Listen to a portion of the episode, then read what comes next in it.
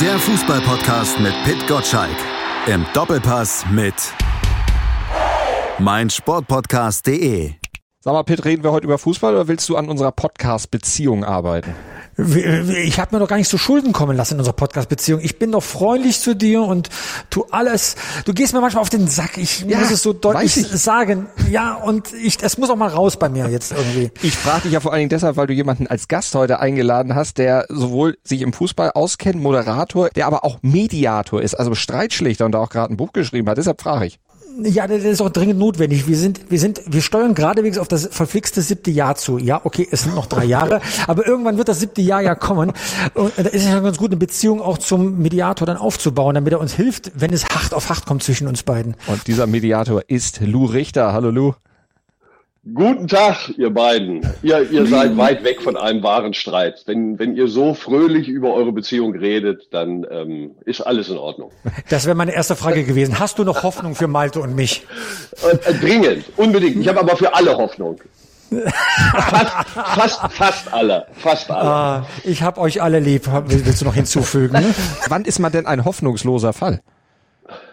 Ähm, wenn ein Konflikt derartig eskaliert ist, dass man sich nicht mehr für ähm, eine, sagen wir mal, kompromissbereite Lösung interessiert, sondern schon zu gegenseitigen Vernichtungsschlägen ausholt, ähm, wie das eben in der Weltpolitik zurzeit durchaus üblich ist, ähm, dann wird's schwer. Aber solange Konflikte sagen wir mal, leicht eskaliert sind, äh, kann man immer noch was machen.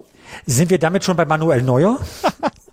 Oder müssen wir noch eine extra Runde drehen? Ist, das ist super interessant, ehrlich gesagt, ja.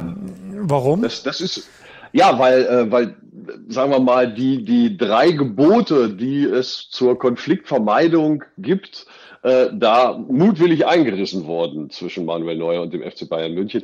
Mir ist bis heute nicht so ganz klar, was die Motivation von Neuer war, um äh, sich so öffentlich zu erklären. Die Art und Weise, wie es passiert ist, allerdings äh, deutet ja auf Minimum äh, eine gewaltige Kränkung hin.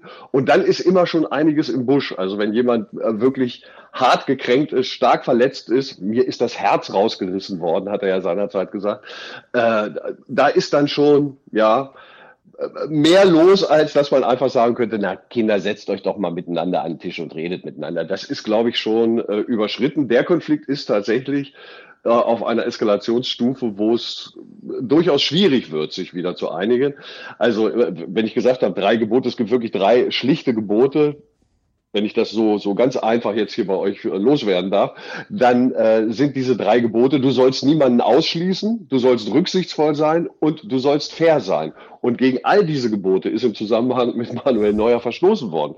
Man hat äh, sich über ihn hinweggesetzt, hat ihn mehr oder weniger ausgeschlossen, was die äh, Torwarttrainer-Geschichte anging. Tapalovic weg, ohne dass das mit Neuer wahrscheinlich, so habe ich es verstanden, ähm, tatsächlich tiefgreifend besprochen wurde. Er hat sich also ausgeschlossen gefühlt, gibt immer einen Konflikt rücksichtsvoll. Man hat überhaupt nicht auf Manuel Neuers Situation Rücksicht gegeben, weil äh, er sich jetzt eben ausgeschlossen fühlt, weil er das Gefühl hat, man berücksichtigt meine Interessen nicht richtig. Also noch ein Konfliktthema und er fühlt sich ungerecht behandelt. Noch ein ist also Konfliktthema. Also, also, ist also Bayern schuld. Bayern ist schuld. Äh, die Schuldfrage würde ich in Konflikten grundsätzlich nie beantworten. Wer ist schuld? Ah, ich wusste, also, ich wusste, du bist Mediator. Das, das habe ich von einem Mediator. Nein, du kannst, ja, äh, Pitt, du möchtest gerne von mir den Finger auf einen äh, drauf gezeigt haben und sagen, du Sau. Aber ich so, brauche, so ich, ich, ich brauche eine Schlagzeile. Ja. Lou Richter okay. beschuldigt Bayern München. Ja, das, äh, leider, leider reicht das zur Schlagzeile vielleicht in der Bäckerblume, aber. Hier beim Podcast würde es gehen. okay. Nein, also ich glaube wirklich, dass, äh, dass Bayern ähm, unglücklich kommuniziert in letzter Zeit. Äh, sowohl was Lewandowski anging, auch da hatten wir eben diese Rücksicht und Wertschätzungsproblematik. Ähm, mit Neuer glaube ich, hätte man das anders regeln können.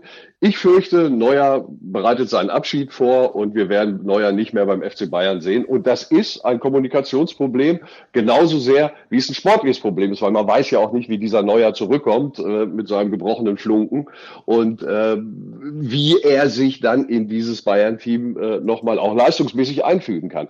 Aber kommunikativ läuft bei Bayern was falsch, ganz klar. Jetzt hat ja Uli Hoeneß gesagt, ach, das kriegen wir alles wieder hin. Sieht er das ein bisschen zu blauäugig aus deiner Sicht? Also, wer bin ich, Uli Hoeneß Blauäugigkeit zu unterstellen? Der weiß natürlich besser, was da bei Bayern passiert.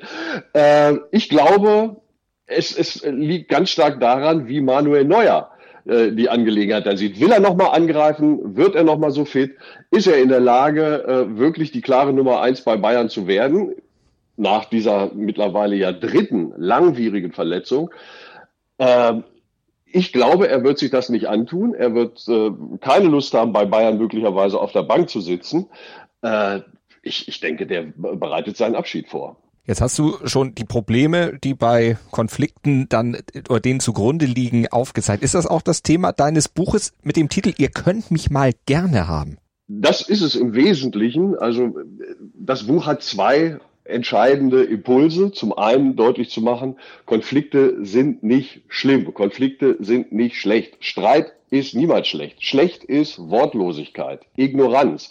Ne, deshalb habe ich vorhin gesagt, als ihr beide miteinander so frotzelt anfangt, da ist alles in Ordnung, ist doch gut. Man hat mal Meinungsverschiedenheiten. Ein Konflikt ist es sowieso erst dann, wenn emotionale Belastungen, Belästigungen auftreten, wenn man sich wirklich belastet fühlt. Dann wird es ein Konflikt. Alles andere ist, da ist man halt mal nicht einer Meinung. Das ist doch gut, das ist doch wichtig. Konflikte sind doch toll, weil sie uns zeigen, dass irgendwas falsch liegt, dass wir an was arbeiten müssen, dass wir eine Entwicklung vorantreiben müssen. Konflikte sind nicht die negative Ausnahmesituation. Konflikte sind normal, alltäglich, hilfreich. Konflikte sind ein Motor eben für, für Veränderung, für positive, für, für Verbesserung. Und äh, deshalb ist ein Impuls des Buches klar aufzuzeigen, Konflikte sind nicht schlecht, Konflikte sind gut, wenn wir gut mit ihnen umgehen. Und der andere Impuls ist eben äh, ein Wegweiser zu zeigen, wie kommen wir in Konflikten weiter. Und da empfehle ich eben, ne, muss ja auch irgendwas anbieten, meine Gerne-Methode. Äh, und die heißt halt Gerne-Methode, weil es eine Abkürzung ist für gemeinsam, ergebnisorientiert, rücksichtsvoll, neugierig, einvernehmlich. Das ist die Idee. Kommen wir mal zum Mannschaftssport zurück, äh, Fußball-Bundesliga. da gibt es ja immer den, immer den ausgesprochenen Wunsch, äh, wir brauchen äh, Ruhe im Verein, wir wollen alle aus einem Guss arbeiten, ja, so. Also das Gegenteil von Konflikte. Ist das tatsächlich mhm. leistungsfördernd oder nee. ist es besser, wenn so eine Mannschaft, sag mal, es zündelt und es zischt und Reibung, äh, aus Reibung entsteht ja auch Energie. Was mhm. würdest du jetzt mit deiner Erfahrung auch im Sportjournalismus sagen? Was ist leistungsfördernder? Ruhe oder Reibung? Äh, entweder oder ist immer schwierig. Äh, du brauchst Ruhe im Sinne von, ähm, alle sind sich darüber einig, was gerade wichtig ist und äh, streiten darüber nicht großartig. Aber du brauchst natürlich in jeder Gemeinschaft, die nach vorne will, äh, brauchst du Reibung, du brauchst Konflikte. Es gibt strukturelle Konflikte, die, die unabdingbar sind. Also Sportdirektor und Trainer, wenn die nicht Konflikte haben, ja, dann macht einer von beiden den Job nicht richtig. Sport ist institutionalisierter Konflikt. Da wollen mehrere ein und dasselbe, es können aber nur einige haben. Konflikt. Du hast 25 Mann im Kader, nur elf können auflaufen. Dann können fünf eingewechselt werden, da hast du immer noch neun, die gar nichts zu tun haben. Also äh, muss Konflikte geben. Und diese Reibung und diese Konflikte zu nutzen, ist eben die große Aufgabe derjenigen, die so eine Mannschaft führen. Äh, und da einerseits für Reibung, für Energie, für den Willen zur Verbesserung zu sorgen, andererseits aber eben auch äh, das so zu handeln, dass es nicht belastend und belästigend wird. Ne? Also wenn, wenn jemand unter, äh, unter Stress mit einem äh, Mannschaftskollegen so leidet, dass er nicht mehr äh, die Leistung bringt, zu der er in der Lage wäre, wie das, was weiß ich, bei Bayern München in den 90ern mal war, äh, Stichwort Effenberg-Ton, ähm, ja, dann, dann ist es schlecht. Also wir müssen die Konflikte nutzen, um sie als positive Energie zu einer Verbesserung äh, zu, zu führen. Also äh, um mal ganz konkret auf die Bundesliga zu sprechen zu kommen, an die Tabellenspitze, da ist Union Berlin Zweiter. Für uns ja alle überraschend. Es ist ja nicht lange her, dass der Verein noch in der zweiten Liga gespielt hat. Und man hat das Gefühl, ja, von außen betrachtet, Friede, Freude, Eierkuchen bei Union Berlin, ähm, sind auch Zweiter. Aber fehlt ihnen vielleicht genau das, was du beschrieben hast, um am Ende doch Meister zu werden? Also ich glaube, um am Ende Meister zu werden, fehlt ihnen dann doch letztlich die äh, fußballerische Qualität, die Bayern hat. Ich, äh, ja, also ich, ich glaube, äh, Union, das ist, ist, ist ja großartig. Also ich gucke mir jeden Spieltag äh, die Unioner an und wundere mich und reibe mir die Augen und finde das großartig. Ich habe die in Bremen gesehen. Das ist, äh, das ist ja sagenhaft wie die mit relativ wenig ganz viel machen. Ne? Also Heinz R. hat ja irgendwann mal erzählt, 44 Beine rasen durch die Gegend ohne Ziel und weil sie so rasen, nennt man das ein Rasenspiel. Und bei Union Berlin hast du das Gefühl, jeder Einzelne hat exakt das Ziel verinnerlicht, was man als Mannschaft hat, aber eben auch individuell. Was muss ich machen? Wie soll ich das machen? Dieser Urs Fischer ist äh, genial, der Wahnsinn geht weiter, höre ich so gern. Der Wahnsinn geht weiter. Er geht weiter, der Wahnsinn. Und ich glaube es auch. Ähm, das wird für die Champions League reichen, glaube ich, in diesem Jahr.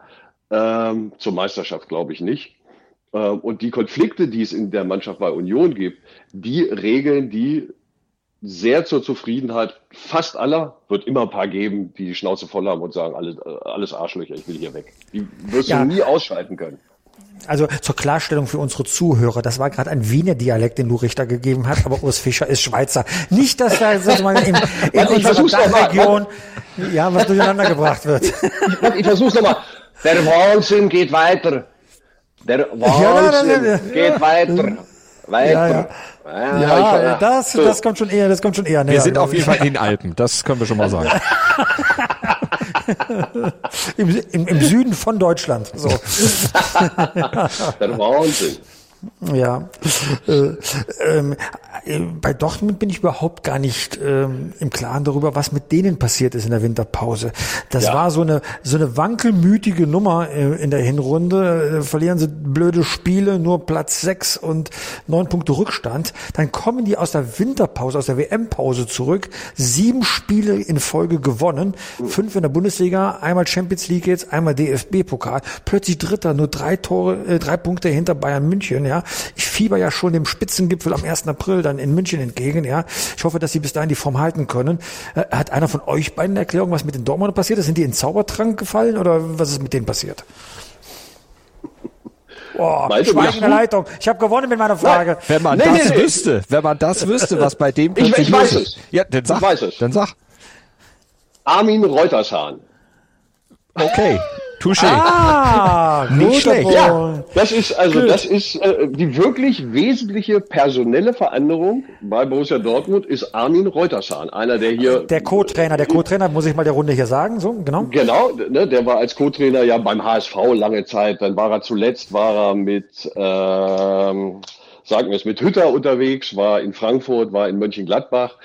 Ähm, jetzt ist Hermann Gerler, äh, nee, Peter Hermann, so war es. Peter Hermann, der ja der Co-Trainer von, ähm, von Terzic war, der musste sich aus gesundheitlichen Gründen zurückziehen. Und jetzt kommt Armin Reutershahn dazu. Es ist natürlich, also man, man tut dem Mann keinen Gefallen, wenn man sagt, du hast Wesentliches verändert beim BVB, aber das ist einer, der ist neu da. Und dieser Armin Reutershahn ist, ist ein Top-Co-Trainer. Hat das HSV-Gen jetzt implementiert, was der HSV gerne hätte. Oha. ja, oha, das HSV gehen. Dann werden sie Dritter in der Meisterschaft und fliegen demnächst gegen Chelsea raus. Ein 62-Jähriger zeigt dem jungen Trainer Terzig, was Sache ist. Der Gedanke gefällt mir. Ne? Nein, also ich glaube, der hilft schon ein bisschen. Aber, ja, aber welche Rolle hat ein Co-Trainer denn in so einem sehr komplexen Mannschaftsgebilde? Was würdest du sagen, der ja sich damit jetzt auch, auch beruflich ein bisschen mehr beschäftigt, in zwischenmenschlichen Beziehungen? Äh, ganz, ganz, ganz, ganz wichtig. Ähm für, für Stimmung. Also ein Co-Trainer, ein Co-Trainer sagt man unter Umständen Dinge, die man dem Trainer nicht sagen würde. Ein Co-Trainer hat so eine, ja, tatsächlich auch eine Mediatorenfunktion, eine Vermittlerfunktion, eine Moderatorenfunktion.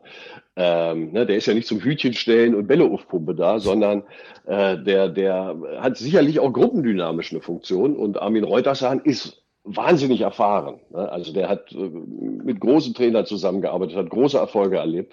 Und ähm, ich glaube, also ne, nicht, dass ihr jetzt denkt, ich habe eine Macke. Ich sage natürlich nicht, die Veränderung bei Borussia Dortmund beruht auf Armin Reutershahn. Aber Armin doch, Reutershahn doch hast du gesagt. Doch hast du gesagt. Doch hast du gesagt. Haben wir auf Band. Okay, äh, dann warte, mache ich ein Zwinker-Smiley dahinter. Den schneiden wir raus, aber äh, der Versuch zählt, ja. so, so seid ihr, ne? Ja. Ja, ja, ja, total. Ja. Wer, wer bei uns in den Podcast, Podcast kommt, muss wissen, was er tut. Und in dem Fall sind wir uns tatsächlich auch mal einig. Das sind wir sonst nicht, aber da ja. Du, du hast uns ja klar das gemacht, ich dass, ja wir, dass. Malte und ich zusammengehören. Ja, siehst du. Haben wir es doch. Sehr schön. Nein, also der, die, diese Dortmund, das ist ja wirklich, wirklich herrlich. Also ich habe so eine Freude gehabt gestern Abend bei diesem Spiel. Ich habe mich lange, ich glaube seit dem WM-Finale habe ich mich nicht mehr so über ein, über ein Fußballspiel gefreut, weil das wirklich großartig war. Äh, ne, diese Mannschaft, die, die alles reingehauen hat und die ja schlechter war und die auch gut hätte verlieren können. Aber nee, das ist Borussia Dortmund, wie wir es uns immer gewünscht haben. Das ist eine Mannschaft, die äh, Mumm hat, die Leidenschaft zeigt, die Wille zeigt, äh, ne, wie Emre Can das Ding da von der Linie kratzt. Ey, ich stand wie nach einem, nach einem Tor. Äh, das war einfach ein herrliches Fußballspiel. Das war großartig. Dieser Adeyemi, äh, wie, wie, der rennt da an diesem 130 Millionen Mann vorbei, als wäre der äh, eine Parkuhr. Gibt es eigentlich noch Parkuhren? Nee. Naja, aber weißt du, wie ich meine. Ja? Also wie der, der wie eine lässt Park, wie eine Park-App hat er ausgesehen, ne? Wie eine Park-App. genau, lässt ihn stehen wie eine Park-App. Und äh, also das war ein, ein solcher Spaß, dieses Spiel gestern, großartig. Und bei, bei den Dortmundern ist es einfach so, äh, was du, an die Breme, der große Satz, hast du Scheiße am Fuß, hast du Scheiße am Fuß. Und äh, bei den Dortmundern ist es jetzt so, was immer das Gegenteil von Scheiße ist, aber das hat der BVB am Fuß. Also es, es, es läuft, es strahlt.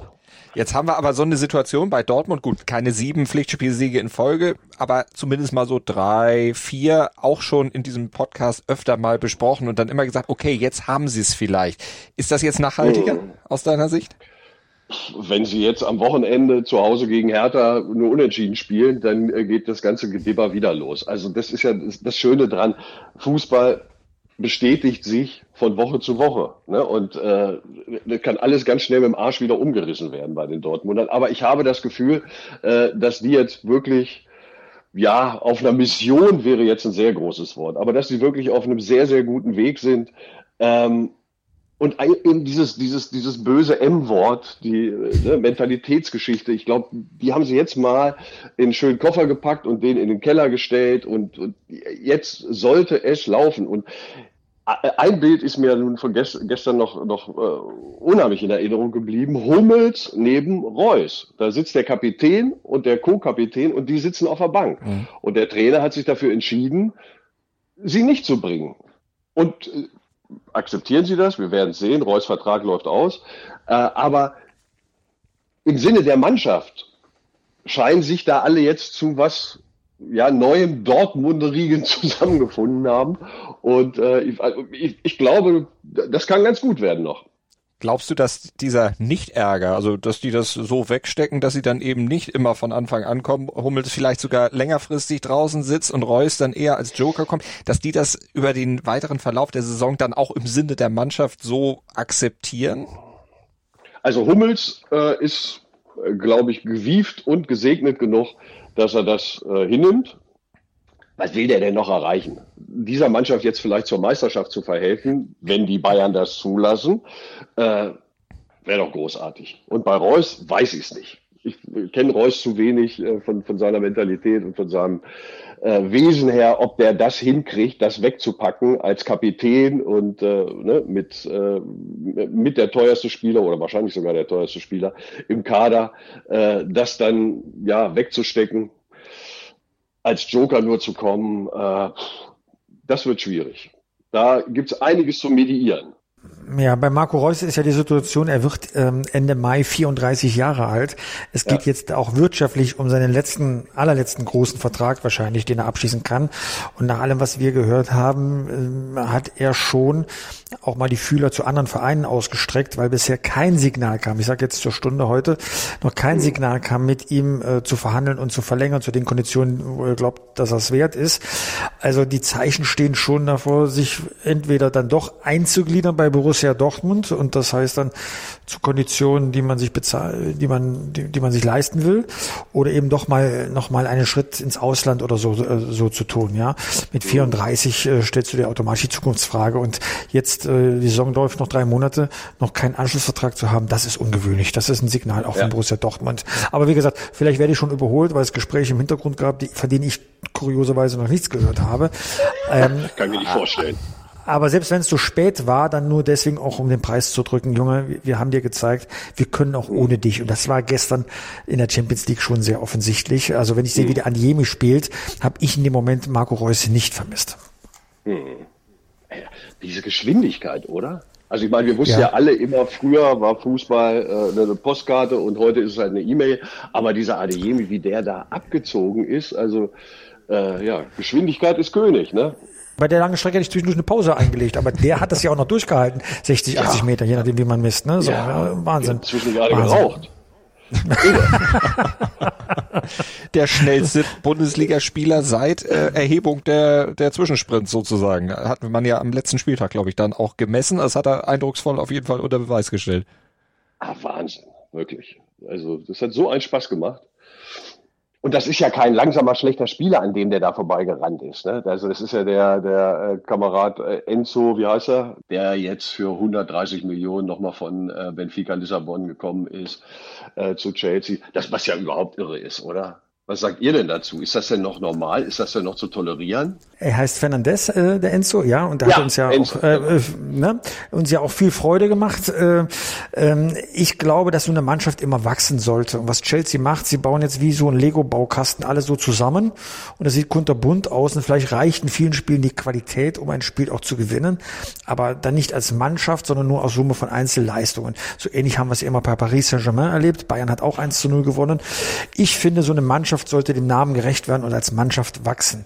Und das kann man vielleicht bei Borussia Dortmund genau beobachten. Ja, ja, das ist mal so ein Schlotterbeck und Süle als Bestandteil der Abwehrkette zurückgekommen und trotzdem sind ja viele dabei, die schon seit längerem da spielen. Und äh, es ging ja eher darum, wie geht mal der Schalter, wie wird der mal umgelegt in Sachen Mentalität. Und das, wenn die Dortmunder so auftreten, ja, auch mal nicht gut spielen und trotzdem gewinnen. Ne? Also auch dann in den entscheidenden Momenten wie zu Beginn der Bundesliga-Rückrunde, ja, mit den Spielen Mainz und, und, und Augsburg, dann diese knappen Spiele auch zu gewinnen, das kann was mit einer Mannschaft machen, dass sie an sich glaubt. Ja, ich war ja in Heidenheim vorige Woche und habe ja auch den HSV gesehen. Deswegen glaube ich, diesmal steigen sie wirklich auf. Wenn nur 0-3 in Heidenheim, die waren klar besser und du drehst es doch noch in 20 Minuten auf ein 3 zu 3, dann zeigt das, dass die Mannschaft Charakter hat. Ja, und wenn sie das mhm. jetzt einigermaßen transportieren, dann äh, gewinnen diese Mannschaften auch auf Strecke dann äh, und erreichen ihre Ziele. Das glaube ich bei Borussia Dortmund, das glaube ich bei Union Berlin, bei Bayern sowieso.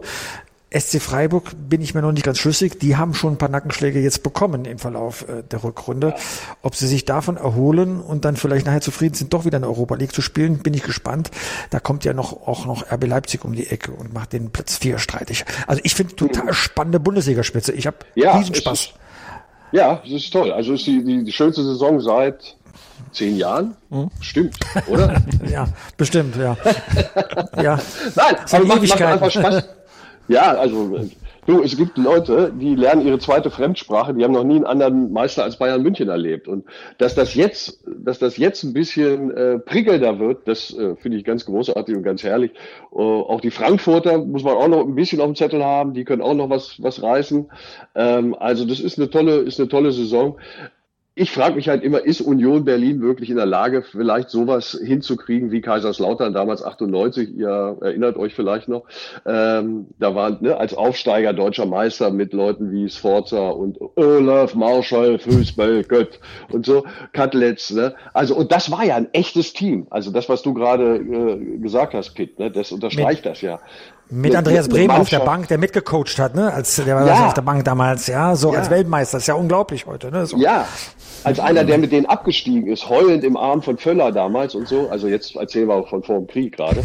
Aber äh, aber das war, das war eine, war eine Mannschaft, die sich ja dann nach dem Abstieg und nach dem Pokalgewinn, den sie dann eine Woche später, glaube ich, geholt haben, haben sie sich ja geschworen, also das lassen wir nicht auf uns sitzen, wir bleiben zusammen. Die waren total zerstritten übrigens äh, in dieser Abstiegssaison. Und die gleiche Mannschaft hat dann zusammengehalten in einem unglaublichen Schulterschluss und wurde deutscher Meister. Sensationellerweise. Und diesen Schulterschluss, den sehe ich so ähnlich bei den Unionern. Ich glaube nur nicht, dass es reichen wird. Wie siehst du denn äh, am Wochenende die Ausgangsposition für die Bayern jetzt nach dem Sieg gegen Paris Saint-Germain? Man kann ja davon erstmal ausgehen, dass so ein bisschen Druck zumindest jetzt erstmal weg ist, weil man dieses 1 zu 0 jetzt eingetütet hat, dass bisschen Ruhe jetzt wieder einkehrt. Aber jetzt geht's ja gegen Gladbach. Sie müssen nach Gladbach, wo sie ja in den letzten, jetzt muss ich mal auf meinen Zettel gucken hier, die letzten vier Spiele ohne Sieg, fünf der letzten sechs nicht gewonnen haben. Fünf der letzten sechs? Ja, ich erinnere mich vor allem an dieses äh, lustige 5 zu 0 äh, das war ja damals ein Pokalspiel und ich kann mich noch gut daran erinnern, dass ein Kumpel, der André hatte gesagt, lass uns doch mal eben um die Ecke Bier trinken. Habe ich gesagt, nee, ich muss aber Bayern jetzt gucken in, in Mönchengladbach. Was soll das denn? Was soll denn da passieren? Ne? Da kann ja nichts draus werden. So, und gehe halt in die Kneipe und komme dann zehn Minuten vor Spielende zurück und batsch 5-0. Und ich dachte, was denn hier passiert? Also, da ist alles möglich. Ne? Mönchengladbach ist ja die legendäre, viel zitierte Wundertüte, finde ich. Ähm, man kann sich auf gar nichts verlassen. Die verlieren irgendwo. Äh Wie hast du den Konflikt mit deinem Freund beigelegt? Bist du da auf die Idee gekommen, diesen Job zu suchen? nee, nee, nee. nee, nee. nee. Äh, du, war ja kein Konflikt, weil ähm, ich habe ich hab ja selber entschieden, nee, komm, ich gehe kurz vor die Tür und komme dann zum Ende des Spiels wieder zurück. Einfach nur, um zu gucken, ob die einen Unentschieden vielleicht schaffen und dann in die Verlängerung sich retten. Ne? Nee, nee, das war kein Konflikt, das war alles in Ordnung. Aber das war, für die Bayern damals ein großer Konflikt. Ne? Ähm, und ähm, ich, ich glaube nicht, dass da jetzt am Wochenende groß was anbrennt, weil dazu sind diese Gladbacher momentan zu durcheinander. Und wie beurteilst du die Lage um Nagelsmann? Äh, du hattest ja schon skizziert, welche Kommunikationsfehler mit Manuel Neuer gemacht wurden. Mit Nagelsmann ist es ja so, der wird ja von allen Seiten, von der Bayern-Führung eigentlich gelobt und auch, was man so hört, geschützt. Wie würdest du das äh, da jetzt äh, interpretieren? Naja, also wenn du den Trainer nicht schützt und lobst, äh, bis es nicht mehr geht, dann machst du ja als Vereinsführung was falsch, weil der ein Trainer muss gestärkt werden. Sonst, äh, also Pitt stärkt jeden Moderator, bis er ihn rausschmeißt. Äh, ja, es ist ja so. Ich Unmensch, du stellst mich als Unmensch dar. Ich bin nein, nein, nein, das ist ja richtig. Also du musst ja Leute so lange äh, stärken, bis du feststellst, die Stärkung hat gar nichts gebracht. Aber, aber äh, ich glaube, das ist, das ist äh, sowieso richtig ich glaube wirklich, die Meisterschaft und auch Nagelsmanns weiteres äh, Vorgehen hängt wesentlich am, am 8.3. Ne? Also Bayern gegen PSG, das Rückspiel, geht das so aus wie vor zwei Jahren, PSG gewinnt 3-2.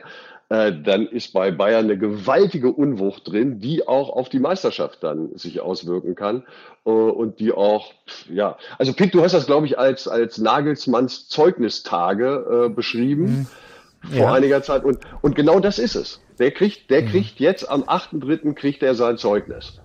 Äh, ja, äh, aber bei einem 3-2 für Paris Saint-Germain wird es ja in die Verlängerung gehen. Es geht ja jetzt, es gibt ja eine neue Wertung in der Champions League. Na? Ja, das, da haben wir gestern mhm. noch herzhaft drüber gelacht übrigens, weil früher hat man ja dann immer den Leuten gesagt, ja, nee, die Auswärtstore zählen doppelt. Und dann haben viele angefangen zu rechnen und haben gesagt, wir haben die ja acht. Nein, das muss ja anders sehen. Und so. Stimmt, dann gehst du in die Verlängerung äh, und dann ähm, Weiß muss neuer rein. muss neuer rein und mit Gipsbein halten. Nein, aber, aber weißt du, äh, also es ist, es ist äh, eine ganz, ganz schwierige Situation und äh, ich stimme dir da völlig zu. Zeugnistage für Nagelsmann, da kann am 8.3. stehen, Versetzung gefährdet oder Bravo. Du bist ein ganz feiner Kerl. Und zwischendurch am 26. Februar empfängt Bayern ja auch noch Union Berlin. Da kann es ja dann auch um die Tabellenspitze dann wirklich spannend werden. Also es sind dann Wochen ja. der Wahrheit für, äh, für Julian Nagelsmann auf jeden Fall. Mhm. Apropos, wo wir bei Wahrheit sind. Die Wahrheit ist auf dem Platz und die Wahrheit ist auch im Doppelpass am Sonntag um 11. Pitt, wer kommt? Äh, Armin Fee kommt, der vorletzte Meistertrainer, der nicht äh, von Bayern München oder äh, Borussia Dortmund kam. 2007 mit dem VfB Stuttgart, wie die Älteren unter uns äh, sich vielleicht äh, dran, äh, dran erinnern. Und da haben wir eine Menge zu besprechen, wie man mit den Mannschaften richtig einstellt in diesen englischen Worten. Und das wird eine ganz spannende Diskussion. Unter anderem könnt ihr über Armin Reutershahn sprechen, weil mit dem hat er auch zusammengearbeitet. So, Richtig. da schließt sich doch ein Kreis, oder? Also, ist das schön? Die Personalie wird dann im Doppelpass am Sonntag um 11 geklärt. Ansonsten alles weitere Wissenswerte zum Bundesliga- und Fußballalltag im Fever Pitch Newsletter 6.10 Uhr montags bis freitags, wenn ihr ihn abonniert unter www.feverpitch.de und den Podcast äh, gibt's ab Donnerstag sowieso immer überall, wo es Podcasts gibt und auf Sport 1 und auf meinsportpodcast.de. Also ihr könnt ihn gar nicht verfehlen. Und Lou's Buch? Lou, wo kann man dein Buch kaufen? Ach, überall und man kann es überall gebrauchen, wo ein Tischbein zu kurz ist. Also äh, überall online äh, in allen Buchhandlungen zu bestellen. Also gibt's gibt's im Grunde überall. Ihr könnt mich mal Pünktchen, Pünktchen, Pünktchen gerne haben, ist der Titel. Und äh, da ihr so freundlich seid und auf mein Buch hingewiesen habt, ich möchte nochmal sagen, Fever Pitch ist echt eine Morgenlektüre, die man als Fußballfreund braucht. Äh, da gibt's ja Podcast-Angebote jeden Tag und so. Fever Pitch ist mein täglicher Start in den, in den Fußballalltag. Äh, da steht das Wesentliche drin, die Agenda steht. Um was es geht, erfährt man da. Boah, ich habe jetzt heute so viel Krisenbewältigung erlebt. Ich werde jetzt erstmal meinen Namen tanzen hier im Büro. Mario für stellt's auf Insta. Nein, ist wirklich, ja, muss man ja einfach mal sagen, weißt du, es wird so wenig gelobt heutzutage. Das ist übrigens ein, ein großer Grund für Konflikte. Anstatt dass man mal lobt, wird immer rumgekrittelt und gesagt, das ist scheiße und das ist blöd. Einfach mal loben und einfach mal sagen, das ist toll. Fever Pitch ist einfach ein, eine tolle Lektüre, um in den Fußballtag zu kommen.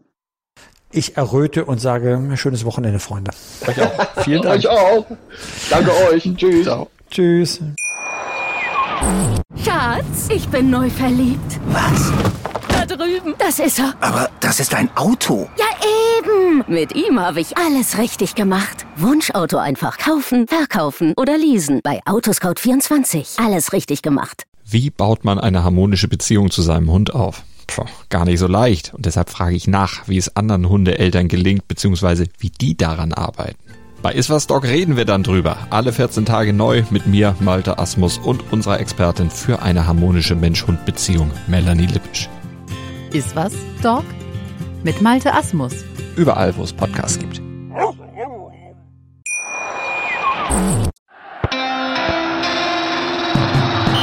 Fever Pitch, der Fußballpodcast mit Pit Gottschalk. Im Doppelpass mit meinsportpodcast.de. Schatz, ich bin neu verliebt. Was? Da drüben. Das ist er. Aber das ist ein Auto. Ja, eben. Mit ihm habe ich alles richtig gemacht. Wunschauto einfach kaufen, verkaufen oder leasen. Bei Autoscout24. Alles richtig gemacht.